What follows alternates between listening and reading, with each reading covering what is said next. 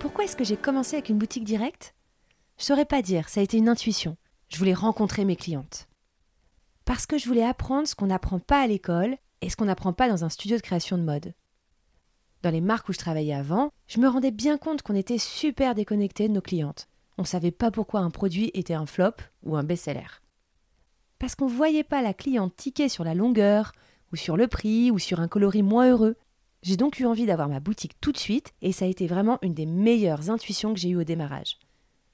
Parce que ça m'a permis de voir mes modèles essayés et de pouvoir les améliorer, les rôder en observant les essayages, la cliente qui cherche les poches dans la veste, la robe trop courte, la matière parfaite, tout ce qui vous décide à acheter ou non un vêtement. Le grand avantage de cette boutique, ça a vraiment été de roder mes modèles, et du coup quand j'ai commencé à vendre en ligne, j'ai eu peu de problèmes de retour de commande, parce que les modèles étaient déjà bien au point.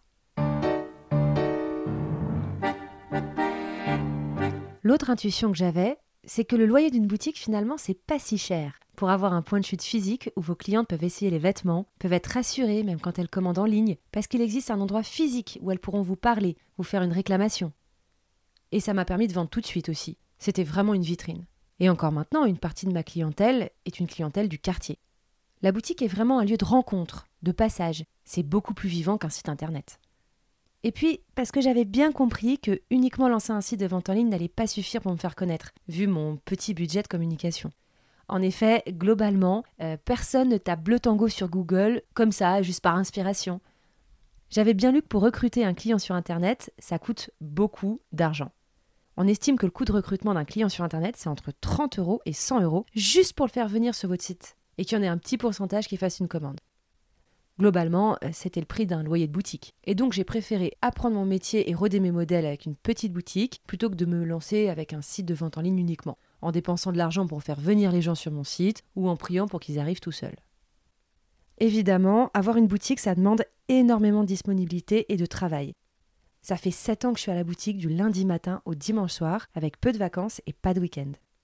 Je suppose que je pourrais faire beaucoup plus raisonnable, par exemple avoir un ou deux jours de fermeture, mais ça représente tellement une passion pour moi ce métier que j'ai du mal à décrocher et à quitter ma boutique, sachant en plus que je fais le métier de 10 personnes et que donc le boulot ne manque jamais, jour après jour.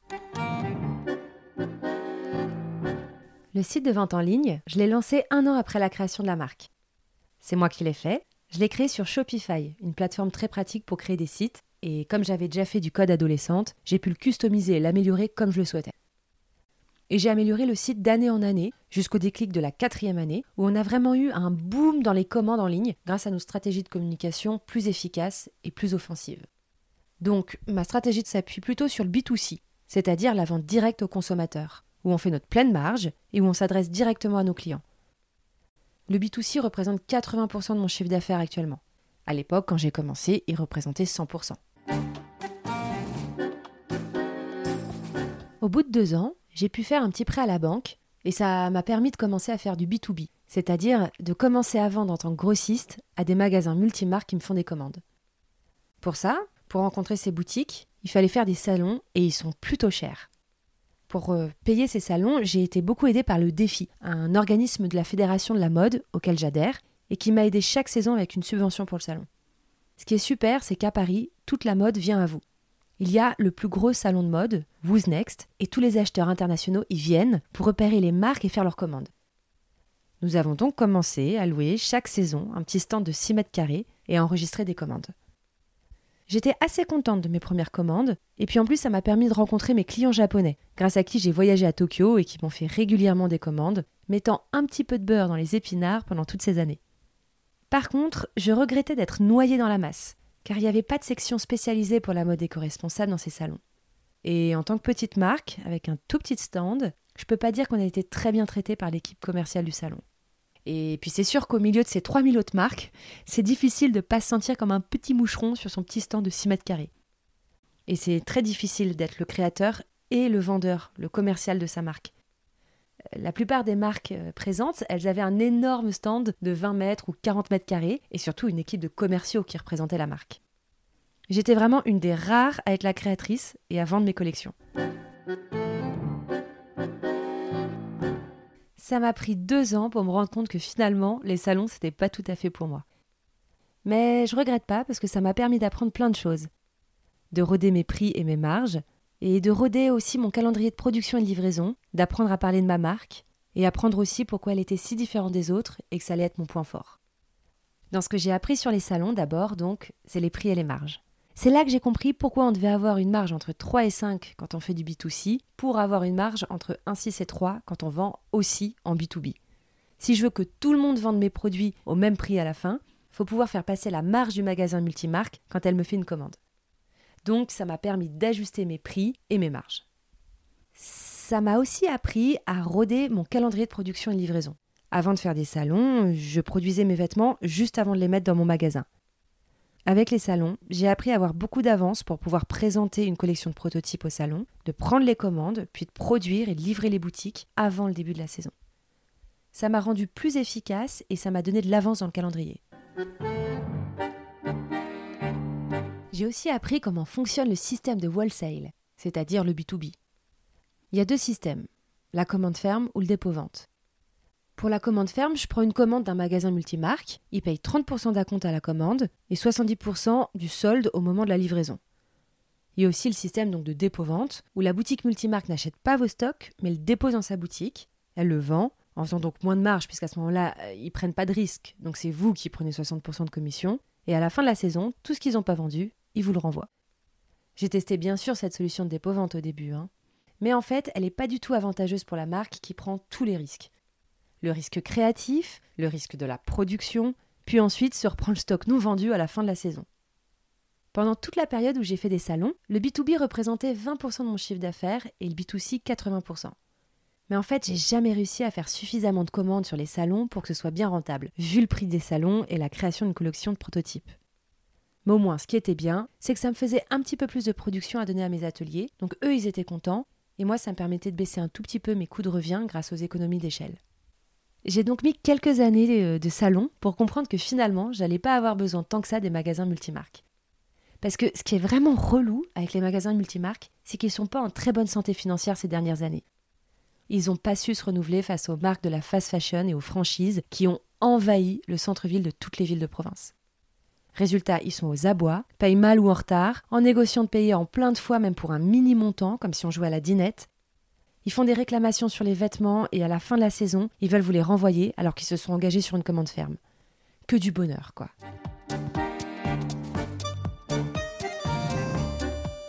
La fin des salons, je l'ai décidé pendant le salon appendicite. C'est comme ça que je l'ai appelé. La veille du début du salon, un gros point de côté m'a alerté. Et au final, j'ai passé mes 4 jours de salon avec une appendicite super douloureuse et mes 4 nuits aux urgences, on essayait de comprendre ce que j'avais. Et le dernier soir, quand ils ont enfin diagnostiqué l'appendicite et qui voulaient me garder pour m'opérer, il a fallu que je fasse une scène façon Sarah Bernard pour avoir le droit de partir et finir mon dernier jour de salon. Ils m'ont fait signer tout un tas de papiers pour dire que si je mourais c'était de ma faute et pas de la leur, et je suis allée faire mon dernier jour. Je me suis fait opérer le soir même, ça a vraiment été un épisode grandiose de n'importe quoi, ça a été super dur. Et en même temps, ça a été un déclic. Le salon appendicite, c'était le dernier. Avec le recul, je comprends que c'était pas très malin de faire passer le salon avant ma santé. Mais en fait, j'avais pas le choix vu le coût du salon. Quand il y a 15 000 euros en jeu sur 4 jours et qu'on est une toute petite marque, en fait, on se pose la question. Donc j'ai fini par me dire que c'était absolument pas raisonnable de mettre autant de budget dans 4 jours, alors que ça reposait uniquement sur moi parce que si j'étais pas sur le salon, je perdais beaucoup d'argent. J'ai donc décidé d'arrêter les salons, d'arrêter les collections de prototypes et de mettre ce budget économisé dans de la communication directe, dans de la vente sans intermédiaire à mes clientes. Et je le regrette pas. Le wholesale n'est pas terminé. Si les boutiques veulent vendre du bleu tango, elles peuvent venir à la boutique pour faire leur commande ou la faire par mail à distance. Il n'y a plus de collection de prototypes, mais elles peuvent voir les coupes des modèles et les motifs à l'atelier. Mais je vais plus leur courir après.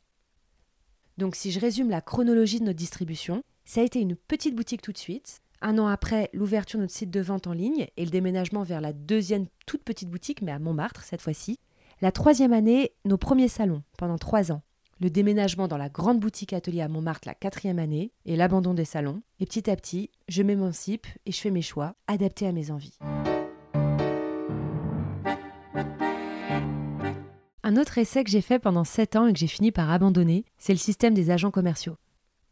Les agents vendent votre collection à des magasins multimarques en prenant une commission entre 10 et 17% de la vente. Il existe des agents de différents niveaux de gamme, faut en choisir un adapté à son positionnement. J'en ai rencontré tout un tas. ils ont fait des essais, mais à chaque fois, ils m'expliquaient que j'étais trop chère et que du coup, j'intéressais pas les magasins multimarques. J'ai fini donc par abandonner l'idée de développer mon B2B avec des agents. Pourtant, je connais plein de marques pour qui ça marche très bien ce système d'agent commercial. Mais à chaque fois, effectivement, c'est des produits un peu moins chers, par exemple des chaussures à moins de 100 euros ou des vêtements un peu plus bas de gamme. Je dois pas être adapté. Dommage parce que c'est vraiment un super système pour déployer le B2B en France et à l'étranger et bien mailler le territoire.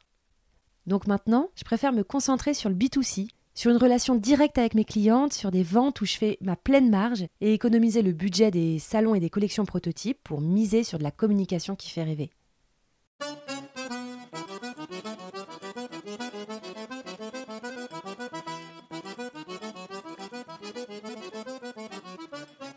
Et maintenant, c'est le moment Blue Mood, le billet d'humeur bleu tango. J'ai une remarque à ajouter sur la distribution. Ce que j'ai compris en cette année de Bleu Tango, c'est que ce qui compte à travers tous les canaux de distribution, que ce soit en ligne ou en physique, c'est qu'il faut s'attacher à offrir l'expérience client, comme on le dit, la plus originale, créative, confortable possible. Et surtout que ça génère de l'émotion et du lien pour la marque. Parce qu'à la fin, tout ce qui reste, c'est cette expérience client. Cela passe avant tout par un service client qui doit être le plus irréprochable possible. Cela passe par une disponibilité sur les réseaux sociaux pour répondre aux questions sur le site internet ou par mail et d'être dans une réactivité, une bienveillance et une attention pour le client. Ça passe par une multitude de services proposés, que ce soit la retouche, le sur-mesure, la livraison, la souplesse. Par exemple, un service que je propose qui compte beaucoup pour moi, c'est la garantie de réparation et de retouche à vie de mes vêtements. Je garde dans une caisse des petits bouts de tissu pour pouvoir les réparer même très longtemps après et ce service est évidemment gratuit.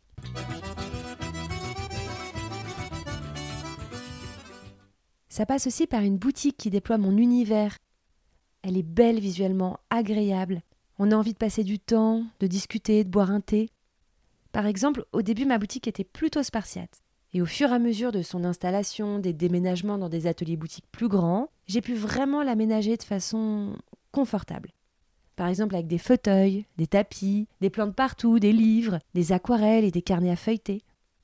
Et surtout avec l'atelier qui est visible, avec nous toutes qui travaillons dedans tous les jours, pour souligner, si on en avait besoin, l'aspect artisanal de la marque.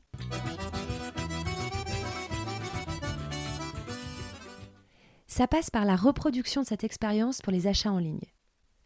Comment faire pour que mes clientes qui ne sont jamais allées à la boutique et qui commandent sur le site ressentent tout le soin accordé à la création de chaque vêtement, à la préparation de chaque commande. Ça passe évidemment parce qu'on met dans le colis hein, les cadeaux, les petits mots personnalisés, les dessins, chaque attention qui peut recréer cette expérience de l'atelier boutique. Et ça fonctionne pareil sur les réseaux sociaux et sur le site. Comment créer ce lien et cette proximité avec des gens qui ne sont jamais venus dans la boutique? Comment déployer notre univers et notre ADN, mais en virtuel, grâce à des shootings qui font rêver et de la création de contenu adapté